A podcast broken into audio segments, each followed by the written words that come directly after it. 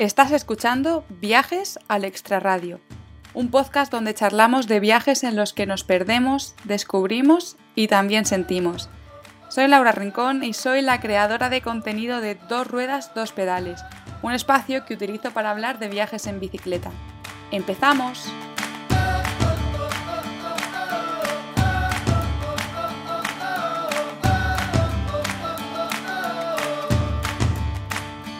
Bienvenidos y bienvenidas a un nuevo episodio de Viajes al Extraradio.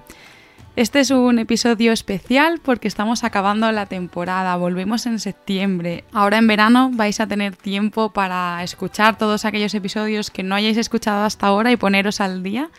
Y en septiembre volvemos con nuevas entrevistas, nuevos viajes, nuevos destinos y muchas, muchas ganas. Bueno, lo primero que os quería decir a todas aquellas personas que habéis confiado en el podcast, que lo habéis ido escuchando cada dos semanas, que me habéis escrito y que habéis sido constante, habéis dejado comentarios, que muchísimas, muchísimas gracias, porque es un proyecto que a mí me daba miedo, yo creo que a todo el mundo nos da miedo escuchar nuestra propia voz y bueno, al final me lancé y oye, yo creo que, ni tan mal, ¿no? Al final ha sido algo que he disfrutado un montón. He conocido a gente maravillosa, he pasado ratos increíbles y en este rato que han durado las entrevistas he tenido la oportunidad de teletransportarme gracias a las invitadas. Así que de verdad, muchísimas gracias por haber escuchado el podcast y por todo el cariño que me habéis dado.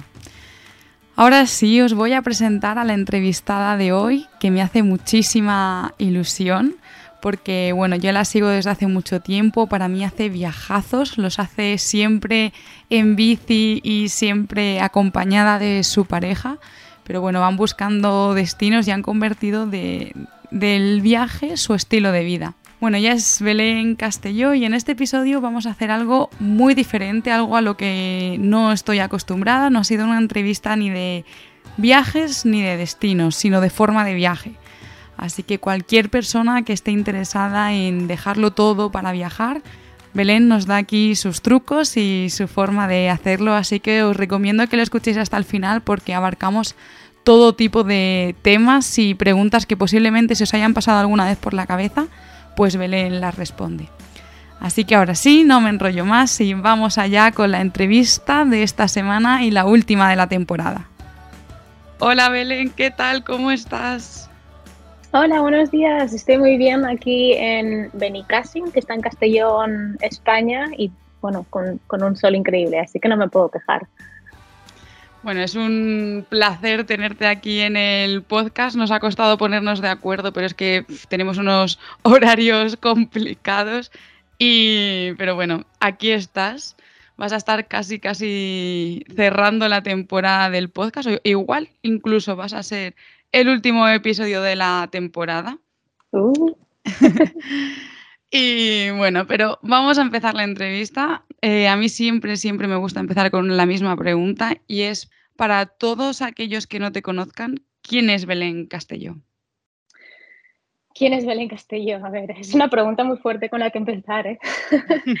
a ver, em, creo que Belén Castelló es una persona bastante inquieta, diría, mm, bastante camaleónica, creo, porque me sé adaptar a muchas situaciones y eso es algo que me he ido demostrando con el tiempo pero sí, sobre todo diría que soy una persona muy inquieta porque no, no, hay manera de tenerme atada a un sitio durante mucho tiempo. Siempre necesito salir y conocer más cosas, más sitios, más gente, distintas opiniones, perspectivas. Ah, me quedo con eso para empezar, sí. bueno, pues eh, tú ahora mismo pasas mucho tiempo viajando, pero claro, esto no siempre ha sido así, esto ha sido un poco progresivo. ¿Cuándo empezó esta pasión por los viajes? Pues diría que he vivido siempre una vida tradicional, vengo de una familia, pues no, sé, tradicional española, me imagino como la de muchos, en la que viajar consiste sobre todo en, los veranos, en hacer una escapada con tus padres, con tus hermanos, con tus amigos, al campo, a Pirineos. hemos estado bastante mis padres me han llevado por muchos sitios de España de los que por desgracia ya no me acuerdo demasiado y tengo que revisitar.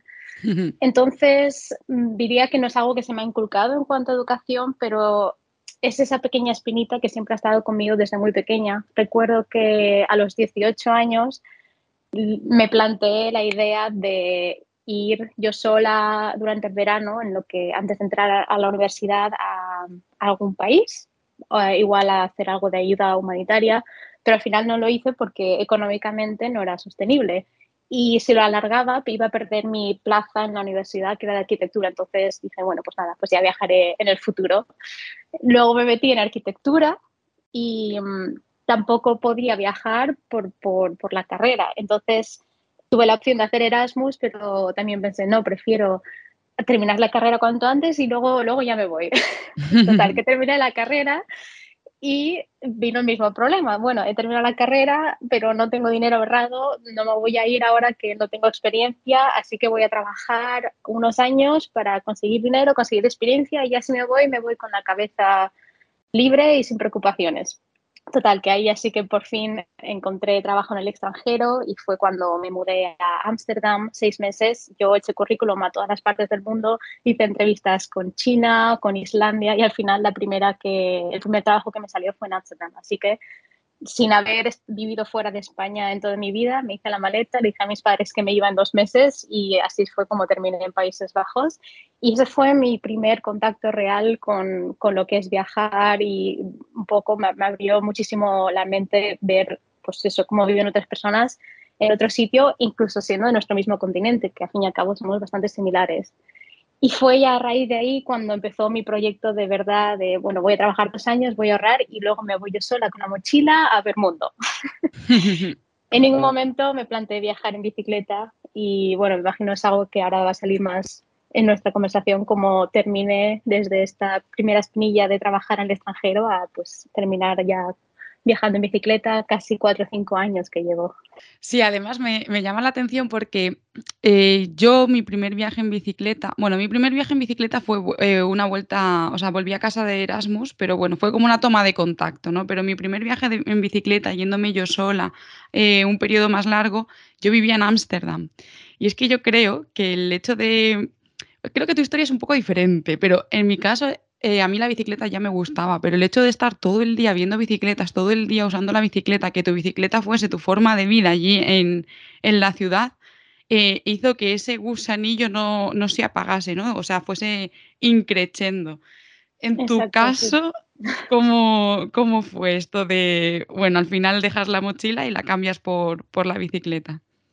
Pues llegó un momento en el que, como dices, es que en Ámsterdam todo el mundo va en bicicleta a todos los sitios. Hay mucha gente que de hecho no tiene ni carnet de conducir y la infraestructura en ese país está hecha para la bicicleta.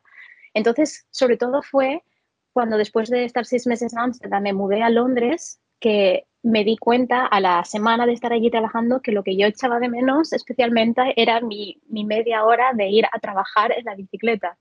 Entonces fue cuando en Londres me compré, me compré una bicicleta de probablemente octava, novena, décima mano y inmediatamente se convirtió en mi momento favorito del día. Era el momento de ir a trabajar en bici y de volver de trabajo en bici. Hasta el punto en el que algunos fines de semana me llevaba mi, mi vieja bicicleta también en el tren y iba a descubrir nuevos sitios por, por Reino Unido, muchas veces yo sola. Pero aún así, fíjate que nunca, o sea, no puse en mi cabeza el concepto que con la bicicleta podía ir más allá de, pues no sé, de unos kilómetros lejos de casa.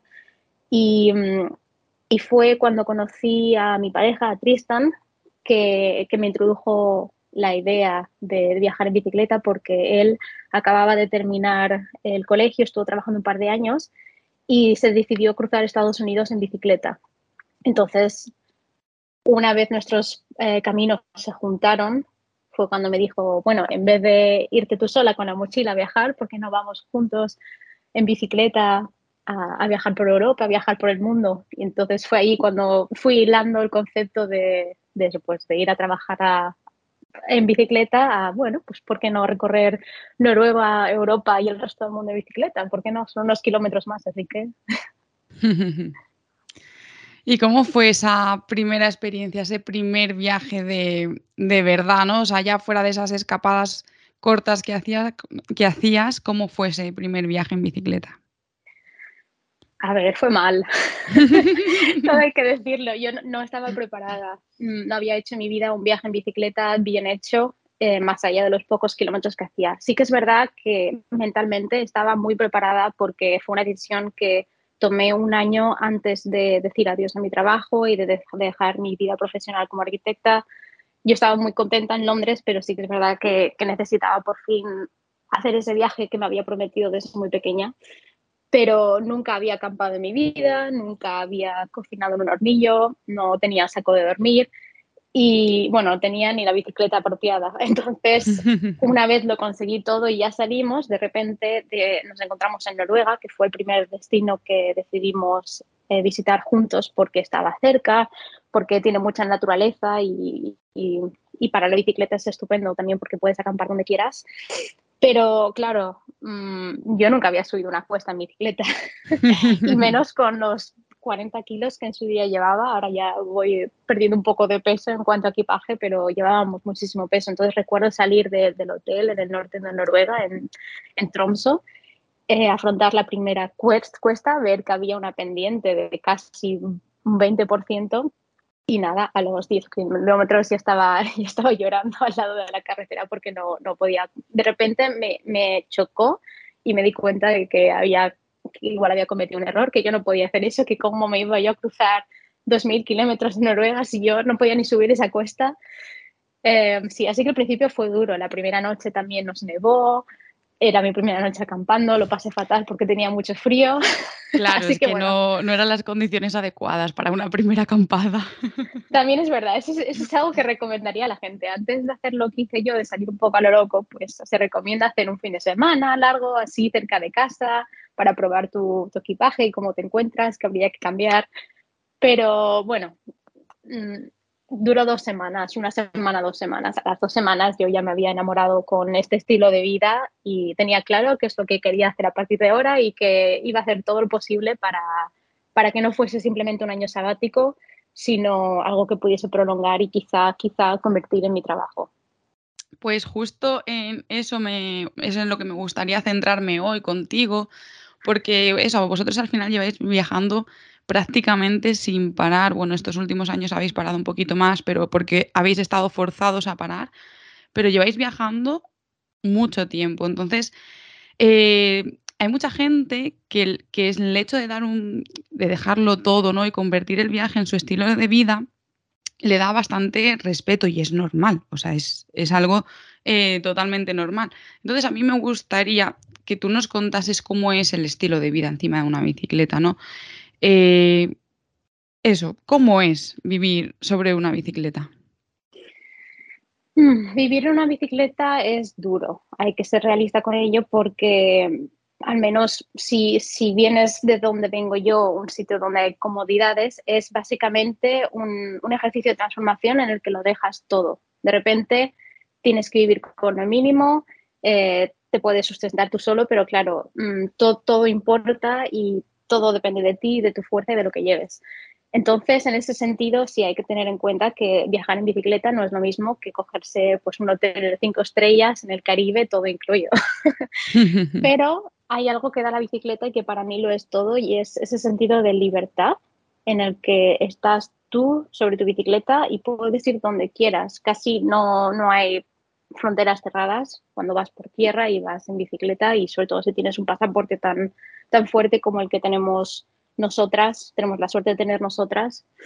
Entonces para mí es un sentido sobre todo de libertad, de poder decir que hoy hago lo que quiero, hoy como lo que quiero, hoy me paro, conozco a gente, me voy a ver un mercado, es, un sentimiento que yo no he encontrado en ninguna otra modalidad de viaje. Es que la libertad que te da la bici, no, sé si la encontraremos alguna vez en otra modalidad de viaje. Y bueno, esto ya lo hemos mencionado un poco así por encima, y es el tema de dormir. Eh, claro, un alojamiento diario al final es mucho dinero y sube muchísimo un, un presupuesto. Es complicado sostenerlo en un, en un periodo largo de tiempo. ¿Vosotros cómo lo hacéis esto? Nosotros empezamos low cost, básicamente durante el primer año especialmente todo lo que, lo que utilizamos para el viaje venía de, nuestros ahorros, de mis dos años trabajando en un estudio de arquitectura. Entonces sabíamos que cuanto menos gastásemos, más lo íbamos a poder estirar y hacer durar. Entonces, uno de los motivos por los que escogimos ir a Noruega es porque la acampada libre está aceptada y está muy bien vista. Entonces sabíamos que podríamos poner nuestra tienda de campaña básicamente todas las noches. Y es también lo que nos ha podido también permitir viajar durante muchos años. Pero para aquellos em, seguidores que no lo conozcan, también hemos hecho mucho uso de una plataforma que se llama Warm Showers, que no sé si ya se habrá tocado en el podcast en otro momento, pero básicamente es em, como couchsurfing, pero para ciclistas. Entonces, son otros eh, ciclistas, cicloviajeros de, de, todas las partes del mundo que han hecho un viaje anteriormente o que están interesados en hacer un viaje en el futuro y lo que hacen es abrir sus casas para otras personas que, pasan por la zona en bicicleta. Entonces es una manera perfecta de interactuar con gente de local, de a su vez tú como, como visitante poder ahorrar algo de dinero, pero también conectar con gente de la zona, de poder intercambiar consejos muy útiles en ambas direcciones. Y es algo que recomendaría muchísimo. Hemos conocido a gente muy especial de todas partes del mundo y algunos que incluso se han convertido en, grandes amistades. Tenemos, por ejemplo, un amigo en, en, Milán al que ahora vamos a visitar siempre que podemos, una o dos veces al año, simplemente porque nos, nos alojó por primera vez en, en 2017 cuando empezábamos el viaje. Así que nunca se sabe de este tipo de interacciones lo que puede salir se conoce a gente muy, muy, muy interesante en One Hours. Em, vamos a centrarnos un poquito más en el tema de, la acampada, que es lo que suele dar más respeto.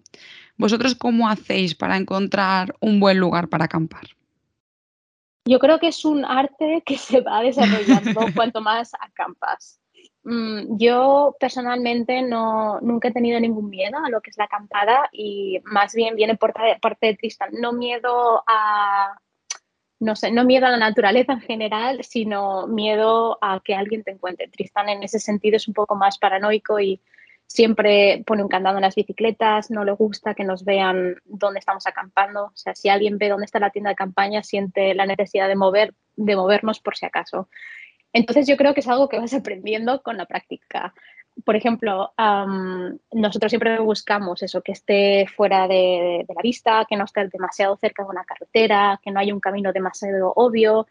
Y bueno, ya son plus si, si consigues que sea un terreno llano, con césped, cerca del agua, aunque hay que tener mucho cuidado porque sí que hemos tenido algún susto en nuestro pasado. Por ejemplo, justo en nuestro primer viaje en Noruega, a los dos meses decidimos acampar al lado de un, pequeño río que de hecho estaba, era, estaba seco, era casi como un cauce y había una zona de, césped con unos banquitos de madera, unas piedrecitas que se notaba que habían hecho una hoguera, o sea, ahí había dormido mucha gente antes y se notaba. Pues eh, decidimos poner la tienda de campaña en este sitio tan idílico y nos despertamos sobre las 2 de la mañana flotando en agua. Sí, entonces se ve, fue súper curioso porque el río se había, había subido y se había desbordado, pero lo había hecho tan, tan despacio que nosotros no nos despertamos. Entonces nuestras eh, colchonetas flotaron y estábamos durmiendo en el agua hasta que nos despertamos y empezamos a movernos y ya fue cuando empezó a entrar toda la corriente a raudales, sacamos todo lo que pudimos y, y bueno, lo que había pasado se ve eh, no es algo que ocurra con frecuencia, pero había habido lluvias torrenciales en la montaña que hicieron que el caudal aumentase y además estábamos cerca del, océano, por lo que por la noche subió la marea y la combinación de ambas cosas hizo que, esto sucediese. Y Qué pasada. Yo estaba pensando, a lo mejor abrieron una presa o algo, pero no, no, o sea, eran las lluvias torrenciales que hicieron que el, caudal del río aumentase un montón, madre donde estábamos nosotros no, no llovía, pero bueno, eso pasó, sin embargo, pues como todo, mm, buscamos ayuda, fuimos a una gasolinera, empezamos a llamar a nuestros seguros y el chico de la gasolinera nos abrió las duchas, nos, nos ayudó, luego nos invitó a su casa para, para secar todo. O sea, si algo que llevamos o que se aprende de este tipo de experiencias también es que de alguna forma u otra al final siempre hay un ángel en la carretera que, que te ayuda. Eso es uh, sí, algo que siempre hemos tenido. Y bueno, también debo decir que esta ha sido la, experiencia más traumática en cinco años, que el resto, el resto de los cinco años no ha pasado realmente nada. Alguna sí experiencia graciosa, pero nuestras experiencias acampando han sido todas muy buenas y como decía, cuanto más lo haces, más entiendes cuál es el buen sitio y el, no, no, tan buen sitio donde poner tu tienda y dormir. Sí, eso poco a poco te vas, además también te vas sintiendo cómoda, porque al principio dices, ay, no duermo muy bien, los ruidos, no sé qué, y es que en, dos semanas estás durmiendo que no te enteras, o sea, ya puede venir un tsunami o, ya se puede desbordar el río, que, es que es eso, es que no te enteras. Pues Exacto, sí. vamos a hablar ahora del tema de la comida, otro tema que también preocupa mucho a la gente cuando quiere salir a, a viajar, porque dicen, claro, lo mismo, ¿no? Un restaurante no, no, a lo mejor no puedes permitírtelo todos los días y además que cuando estás con la bici estás en cualquier parte, o sea, no, no siempre va a haber un restaurante ahí esperándote a ti. Vosotros imagino que eh, utilizáis un hornillo o, y qué es lo que, eh, lo, que, lo que usáis habitualmente para, para cocinar, ¿no? Pues sobre todo depende mucho de dónde estés viajando. Mm, si estás viajando en bicicleta por Europa o en Estados Unidos, que también hemos estado, es donde realmente quieres evitar comer fuera porque gran parte de tu presupuesto se va ahí en las comidas. Entonces, sí que son destinos en los que llevar un hornillo te va a ayudar especialmente a reducir esos gastos. Y aquí debo de dar crédito a Tristan porque Tristan es el cocinero del equipo y yo no, no toco el hornillo. de hecho, siempre estamos eh, bromeando porque yo le digo, Tristan, si yo estuviese sola, te prometo que viviría a base de, patatas fritas, de, manzanas, de pan seco. O sea, no, creo que tocase el hornillo, pero porque por la noche yo suelo estar súper destrozada y cansada y, con frío. Entonces me, puedo aprovechar de que le gusta cocinar para que nos cocinamos.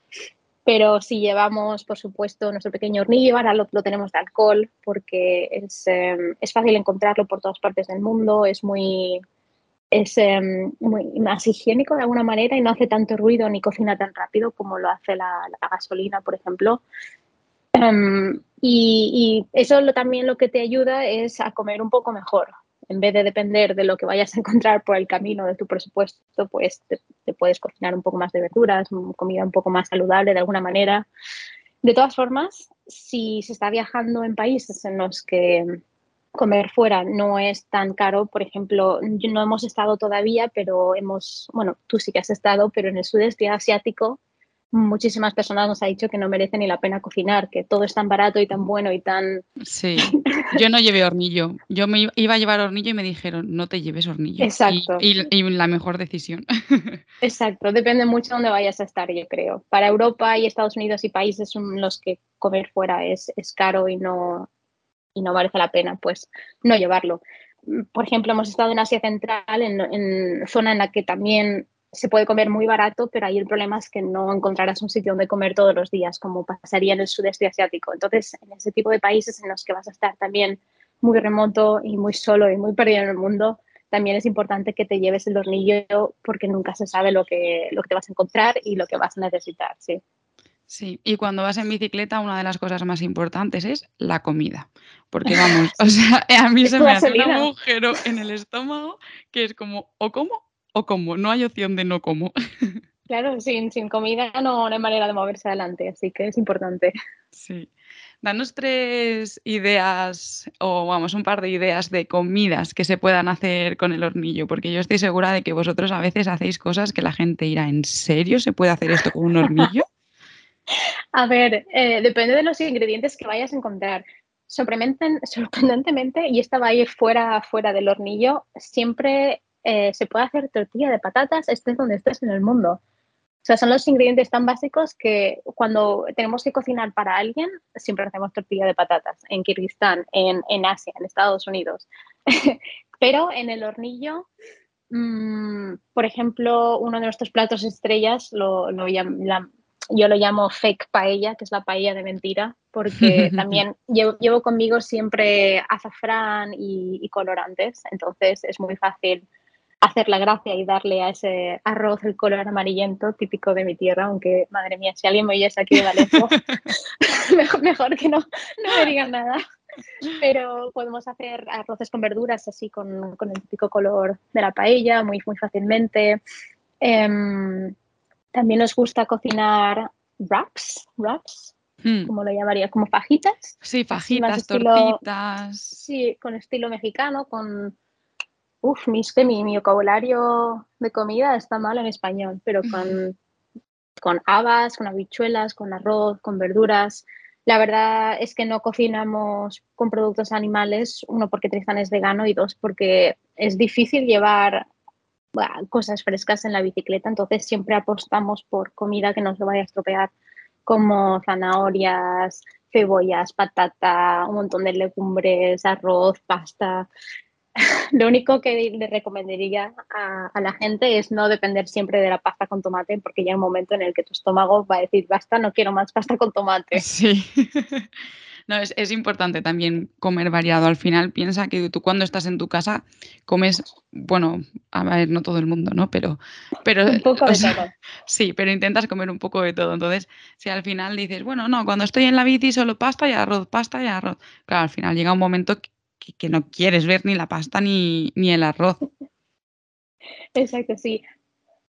Pues, a ver, otra de las cosas que yo quería hablar hace poco, quien no lo haya visto, que, vaya a verlo, pero hiciste un vídeo súper, súper interesante hablando de la, de la higiene femenina, que además es un tema pues muy, muy muy tabú.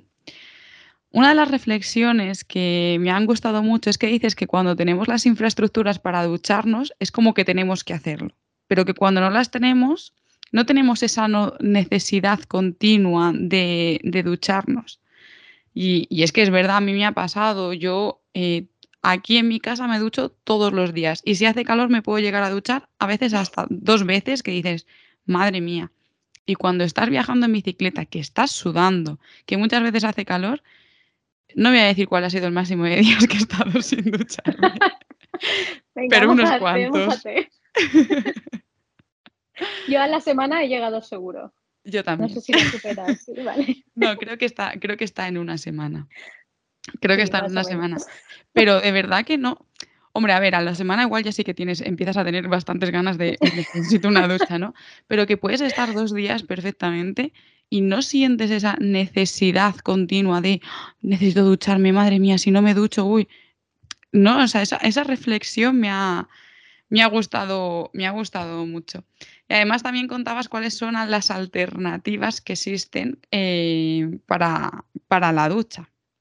Cuéntanos qué es lo que lo haces tú para mantener ese, ese tipo de higiene.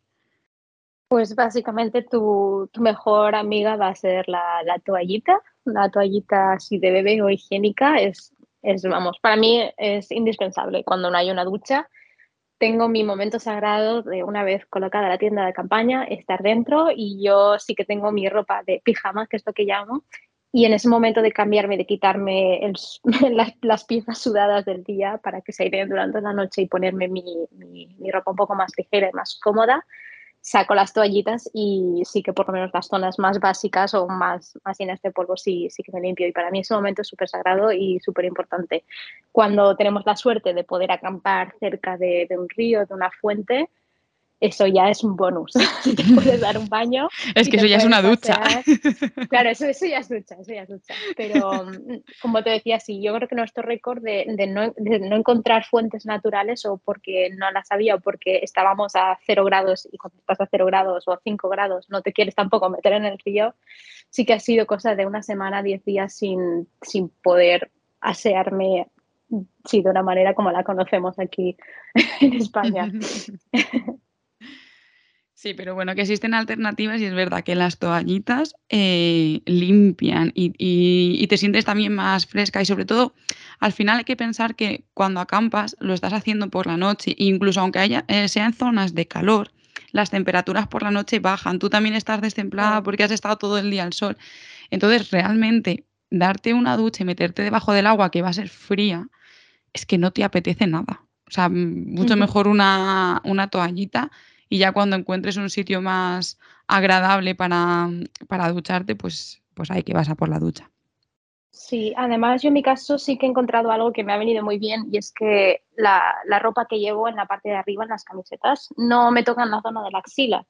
Entonces, realmente siento que no huelo, o al menos, al menos yo creo, yo le pregunto a Tristan de vez en cuando y él me dice que no huelo, pero, pero eso me ayuda un montón, realmente tener eh, que haya la ropa no me toque esa zona, pues ya es algo que puedo utilizar la camiseta tranquilamente cinco días que no va a oler.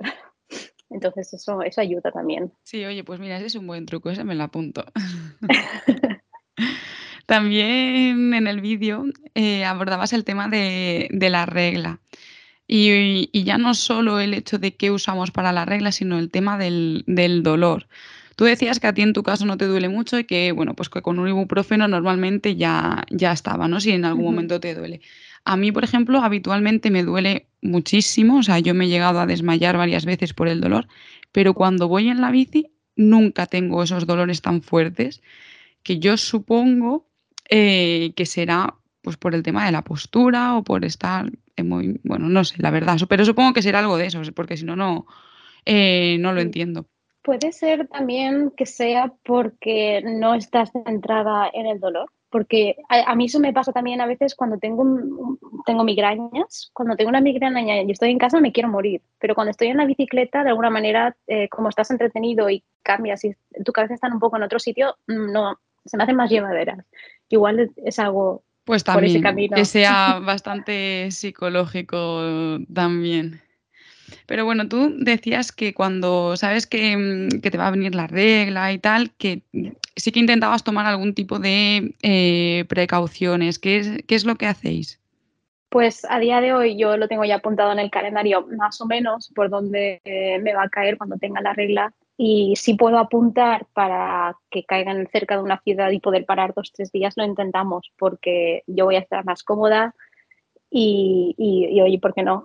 Entonces es algo que yo recomendaría a todas las chicas, saber más o menos cuándo os va a tocar y si preferirís, preferís no estar pues en mitad del monte en el que igual hay poco acceso a agua, no sabes dónde te vas a poder limpiar, que te vas a quedar sin papel higiénico, que dónde vas a, a tirar luego todo, pues mejor apuntar, eh, sea donde sea que estés en el mundo, para poder descansar dos o tres días y, oye, pues pasar esos días con tranquilidad, descansar, no, no sufrir y ponerte al día con videollamadas a familiares o con lo que sea. Sí, ahí ves, ahí la higiene ya sí que es más importante. Exacto, ahí sí. Em, bueno, también hablabas del tema de la depilación. Eh, yo cuando estoy de viaje suelo utilizar la cuchilla, pero es verdad que deja de preocuparme un poco también el tema de, los pelos. Y es verdad que cuando estoy, pues como ahora mismo en, la ciudad, como en, la rutina y tal, sí que me preocupa. O sea, sí, siempre me, depilo, que me gustaría que no fuese así, pero no lo, o sea, no lo puedo evitar. Para ti, ¿cuáles son esos trucos para eh, los pelos, ¿no? Cuando estás eh, viajando. Pues como comentaba en el vídeo, yo es que desde pequeña he sido nadadora, entonces yo ya a los 18 años, en cuanto los cumplí, le dije a mis padres que quería probar esta nueva técnica que, acaba de salir, que era el láser, porque siendo nadadora, mm, nada, en cuanto empecé a tener pelos ya me los quitaba porque estaba siempre en bañador. Entonces fui de las primeras personas que empezó a probar lo que era el láser cuando tenía 18 años. Entonces realmente yo en las piernas ya no, no tengo ningún pelo y en la zona de las axilas y del pubis sí que me queda pero como comentas, cuando estás en la bicicleta realmente mm, no te preocupas tanto. Es lo, último en tu lista de prioridades son los pelos, la verdad. Pero en mi caso no puedo utilizar cuchilla porque siempre me crea problemas de mm, me quedan como granitos y al final se te pueden quitar algún pelo. Entonces en mi caso yo he apostado por la cera fría. Son estas tiras que con calentarlas un pelín en las manos enseguida te lo pones y te la arranca todo a la vez y a mí me está funcionando muy bien porque no pesan nada, las puedo llevar conmigo donde sea y hace que también eh, esté sin pelos pues dos semanas, ya menos preocupación que, que andar con la cuchilla. Pero obviamente mi primera recomendación sería olvídate y que crezca lo que tenga que crecer, que para algo tenemos los pelos y sobre todo en la zona del sillín, es que lo último que quieres hacer es depilarte con una cuchilla y a las horas estar en el sillón sudando. O sea, es lo peor que puedes hacer para tu piel. Sí, sí, desde, desde luego. Pues eh, vamos a dejar ya el tema de la higiene y vamos a pasar a una pregunta que yo creo que es la que todo el mundo le frena antes de salir a, viajar y es el tema económico. Claro, la gente ve a, personas que viajan durante un montón de tiempo y lo que primero que se preguntan siempre es de dónde sacan el dinero y qué hacen para ganarse la vida. En vuestro caso, ¿cómo hacéis para generar ingresos y que esta vida sea sostenible? Pues mi primera recomendación sería, si lo que quieres es viajar, tomarte un año sabático, eh, crear un paréntesis en tu vida al que sabes que seguramente vayas a volver después, recomiendo al 100% no hacer este viaje nada económico, o sea, no intentar sacar nada de este viaje, simplemente disfrutarlo, porque obviamente cuando tú ya buscas hacer tu viaje algo que te pueda sustentar, eso ya es otro trabajo, ya no vas a vivir tu experiencia como la vivirías si simplemente vas a descubrir mundo y a, y a nutrirte de las experiencias. Esa es mi primera recomendación. Totalmente de acuerdo. Exacto, sí, sí, sí, por otro lado, desde un principio, como más o menos lo teníamos claro nosotros, em, sabes que quieres apostar por un cambio de estilo de vida, quieres que esto se convierta en tu nueva profesión, entonces ya sí que es eh, básicamente desde un principio pues intentar ver qué opciones tienes. Hay gente que hace todo tipo de cosas. Hay gente que pues eh, viaja de manera em, temporal, viaja seis meses, trabaja seis meses. Hay gente que se lleva a, día de hoy lo de llevar su trabajo en el ordenador, se lleva el portátil y pues viaja un mes y luego se para una semana en algún hotel, se pone otra vez al día con, con el internet, con el ordenador, viaja otro mes. Y luego en nuestro caso, que desde el principio siempre hemos estado interesados en crear contenido. Mm, yo siempre he estado muy arraigada a la, cámara de fotos, me ha gustado la fotografía, a Tristan me ha gustado también la fotografía y, sobre todo hacer vídeos. Em, por, por, placer lleva haciendo vídeos en, en YouTube, pues eso, muchos años. Entonces fue el momento de juntarnos y de salir a la vez en este viaje a Noruega y ya los cuatro años que llevamos, de decir, bueno, pues vamos a documentar lo que estamos haciendo.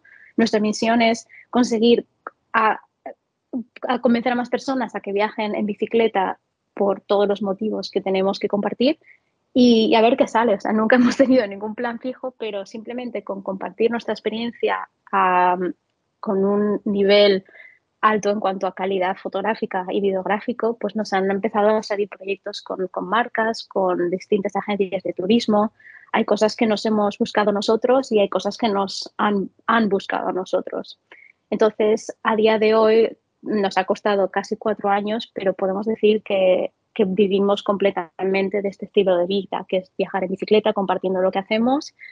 Y, bueno, pues que si es algo que, le interesa a alguno de los oyentes, quiero decir que es posible, que es una carrera que nos estamos inventando desde cero, que no te preparan cuando sales del colegio para decirte, oye, que puedes vivir haciendo lo que tú quieras, viajando.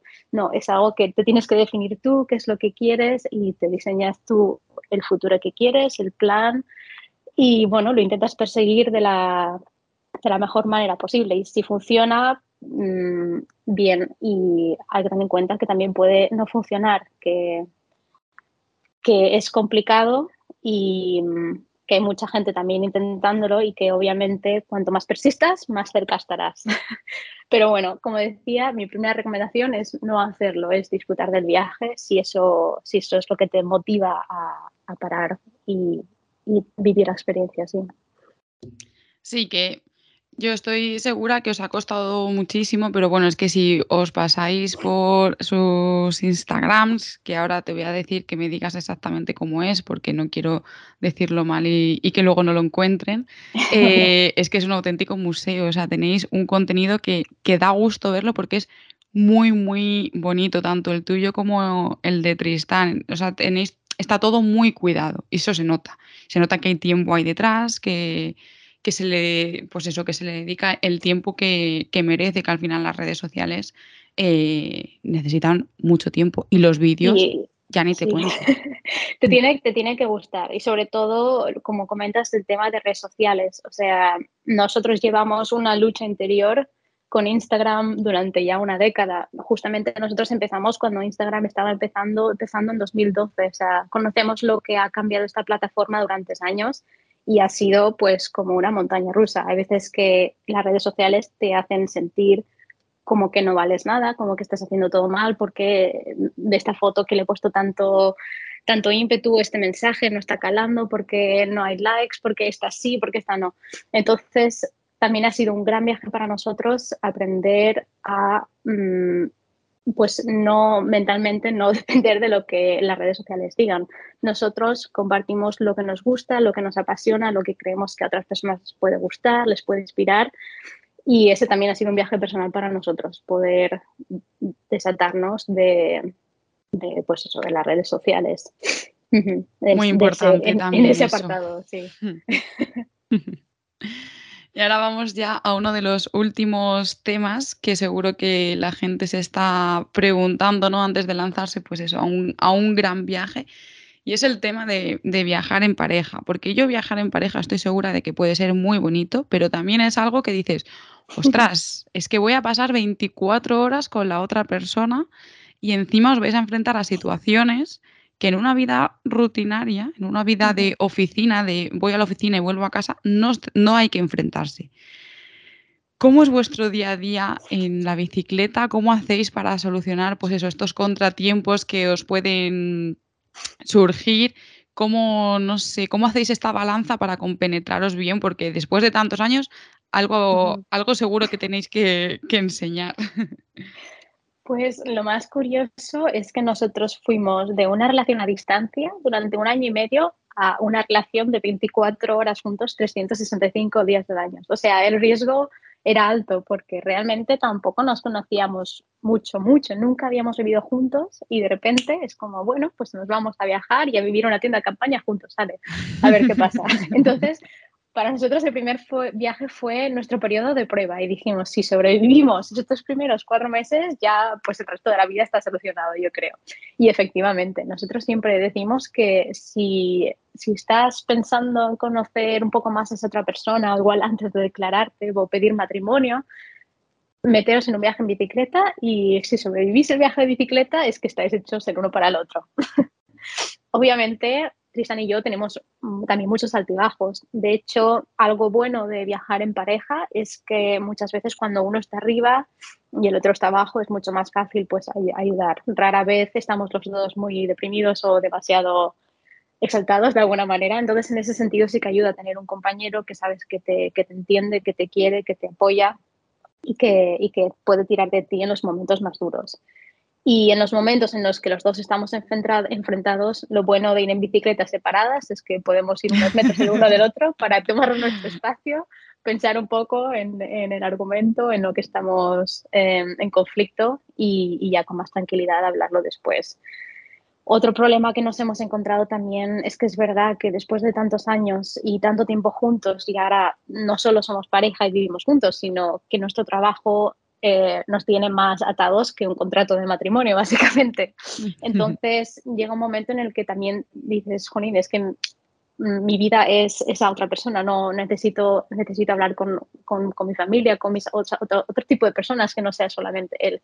Entonces eso es algo en lo que estamos trabajando ahora, que nos hemos dado cuenta que, que incluso pasamos demasiado tiempo el uno con el otro y tenemos que hacer un poco más de esfuerzo y conectar con gente que, que esté en nuestros círculos, aunque debido a nuestro trabajo no son nuestros círculos cercanos porque muchas veces estamos fuera, pero eso que es bueno no depender simplemente el uno del otro, también por la, por la, por cuidar la relación un poco. Bueno, pero eso también es bonito darse cuenta, es decir, o sea, eso al final es, es evolucionar. Es un proceso. Sí, de todas formas, eh, me ha hecho mucha gracia lo que decías, lo bueno de ir en bicis separadas. Yo he conocido a gente que viajaba en tándem, que llevaba no sé cuántos años, no, no sé cuántos meses viajando en tándem, y yo decía, ¿cómo han aguantado? ¿Cómo han aguantado? Pero ya no por una discusión, porque al final discutir, eh, todo el mundo puede discutir, pero al final es tu pareja y ya está. Pero, joder, es que hay un día que yo puedo estar súper cansada. Y ese día, pues yo me lo tomo un poquito con más calma y a lo mejor pues la otra persona va como un poquito más por delante y no pasa nada. Pero es que eh, el ir en un tándem te obliga a ir siempre al mismo compás, entonces es como ahí añadiendo dificultad al, tema. Yo, yo no lo haría, la verdad, pero, pero sí que como comentas, yo también conozco a mucha gente que, que lo ha hecho. De hecho, conozco una pareja de Suiza en el que están en un tándem en el que la persona delante va, va reclinada, no va sentada. Y, decían que escogieron este tipo de bicicleta porque, eh, porque sentían que yendo en bicicletas separadas estaban demasiado separados y no conectaban. Y decidieron cogerse este tándem para también poder leerse libros el uno al otro. para la persona que estuviese sentada delante, pues pudiese ir leyendo libros. Pero bueno, a mí eso me parece too much. a, ellos les funcionó, pero yo creo que yo, vamos, no hubiese durado lo que he durado hasta ahora, separada. Ay, madre mía. Bueno, aquí que está claro que cada persona eh, se adapta a su viaje y hace el viaje como, como mejor puede y, quiere hacerlo. Y ahora, em, imagino que desde que empezasteis a viajar en bici hasta ahora, la forma de viajar ha evolucionado muchísimo, ¿no? ¿En qué, en qué ha cambiado? Pues ha cambiado sobre todo en, la cantidad de equipaje que llevamos con nosotros. O sea, empezamos pues llevando de todo, porque como suele pasar al principio, no sabemos muy bien lo que necesitamos y el por si acaso pues te lo llevas contigo. Todos los por si acaso estaban en las alforjas con nosotros. Entonces con el tiempo hemos ido perdiendo peso en cuanto a lo que llevamos a las mochilas también, porque obviamente cada gramo más o menos cuenta y sobre todo ya a un nivel profesional eh, en el que te puedes permitir adquirir un material mejor y que, sea más ligero, pues hacia eso apostamos.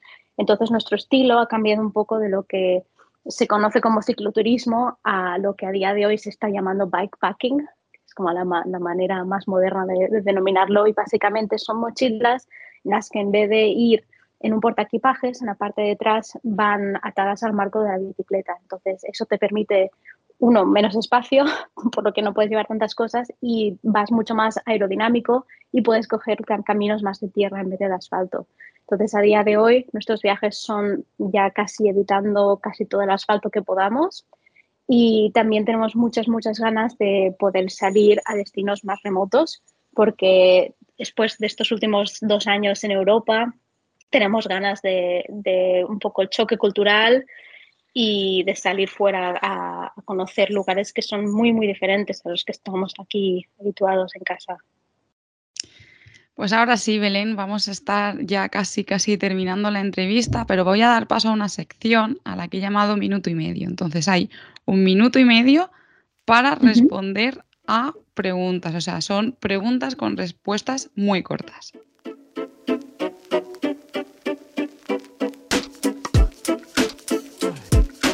¿Qué libro recomiendas para leer mientras viajas? Em, hace poco leí un libro que se llama Factfulness y mm, lo recomendaría porque habla de, todas las razones por las que estamos equivocados sobre cómo el mundo es hoy, por qué somos tan pesimistas y por qué estamos equivocados. Que el mundo es mejor lugar del que nos pensamos. Vale. Eh, ¿Destino favorito para viajar acompañada? Em, acompañada. Mm, y bueno, yo me, me llevaría Tristan a todos sitios, pero sobre todo mm, países en los que igual siendo una mujer eh, me haría pensar dos veces, igual sería Marruecos e India. Entonces ahí sí que le agradecería la compañía. ¿Y destino favorito para viajar sola? Pues me gustaría mucho volver a Japón. He estado sola en Japón pero sin la bicicleta y me parece un país fascinante. Así que sin duda me gustaría ir allí sola con la bicicleta y recorrerme el país entero. ¿Qué es lo que menos te gusta de viajar? Mm, la, la falta de estabilidad quizá porque sí que es verdad que me encanta la libertad que ofrece, pero hay veces que echas un poco el concepto de, un hogar, de una casa y un poco de, pues la vida tradicional. Así que sí, la, falta de estabilidad a veces está hecho de menos. ¿Cuál es tu comida favorita? ¿En la bicicleta o cuando estoy en casa? En la bici, en la bici. Ah, las patatas fritas, que también se pueden encontrar en todas partes del mundo. Patatas fritas forever. ¿Y qué es eso que no te has atrevido a probar? ¿De comida? Sí. Pues, por ejemplo, en Kirguistán hay, unas bolas de, leche de caballo fermentada que me la dieron a probar, pero la olí y hice como que me la comí, pero olía tan mal que me la escondí y dije, ah, qué bueno. Pues eso, por ejemplo, creo que se llama kurut en Kirguistán y puff, qué horror. Me sabe mal, pero cuando te ofrecen comida así con toda la ilusión, no, no podía, no podía. Bueno, pues ya hemos sobrepasado el minuto y medio con creces, ya estamos llegando al final, final de este episodio del podcast, pero antes de nada eh, me gustaría que ahora sí nos digas cuáles son tus redes sociales, dónde podemos encontrarte, cuál es el canal de YouTube, eh, todo esto para que la gente que nos esté escuchando pueda ir a seguirte. Pues eh, mi nombre en todos los sitios es Bel Toscan, que la verdad es que nadie me lo pregunta de dónde sale el nombre, pero Lebel Toscan es un anagrama de mi nombre, que es Belén Castillo. Y ahí la, la explicación a, a, mi nombre de usuario. Y se escribe eh, como B-E-L-L-E -E, y luego Toscan, Belle Toscan. Y bueno, ese es mi nombre en Instagram, en YouTube, en Komoot y creo que en, todas las cuentas que tengo. Así que me podréis encontrar así eh, en todos lados. Y ya por último vamos a darle un poquito de bombo al libro que habéis sacado, al último libro que habéis sacado, 50 eh, Ways to Travel the World, donde ahí podéis, vamos, si alguien está pensando en viajar en bicicleta, pueden encontrar 50 historias diferentes de 50 personas diferentes que viajan de maneras eh, diferentes, ¿no? ¿Qué, se puede encontrar en ese libro y dónde se puede conseguir? Pues es el libro que nos salvó de la, de la pandemia porque durante casi un año estuvimos recopilando todas estas historias fascinantes de gente viajando por el mundo, de, como comentas, en todas estas diferentes maneras y situaciones y, e historias. Entonces em, creamos este libro con todas las historias y eso, 50 Ways to Cycle the World, al final es la perfecta guía, introducción para una persona que, pues, que no conoce el mundo de la bicicleta o no sabe cómo iniciarse y necesita un poco de inspiración. Y a día de hoy se puede encontrar en francés y en inglés, en, librerías que vendan libros en inglés aquí en España. Y si no, muy fácil encontrarlo online en, en Amazon o en cualquier librería digital. Y bueno, es un libro gordito y muy bonito también, que queda muy bien en la casa. Así que seguro que si, es alguien que está interesado en viajar, este libro le va a inspirar muchísimo. Por lo menos a nosotros recopilar las historias fue, vamos, como he dicho, lo, que nos salvó de la pandemia, poder casi viajar virtualmente con, todos ellos. Pues seguro que sí. Ahora sí, Belén, ya te dejo. Eh, muchísimas, muchísimas gracias por este ratito que nos has regalado. Seguro que la gente dice, ¡buah! ¿Cuánto he aprendido hoy en 50 minutos? A ver, a ver, muchísimas gracias por invitarme. Bueno, pues a todos los que nos estáis escuchando ya sabéis que podéis escuchar el podcast en todas las plataformas y ya ponemos fin y cierre a esta temporada y esperemos que este podcast de Viajes al Extra Radio vuelva con la segunda temporada en septiembre. Gracias por escucharnos. Hasta luego.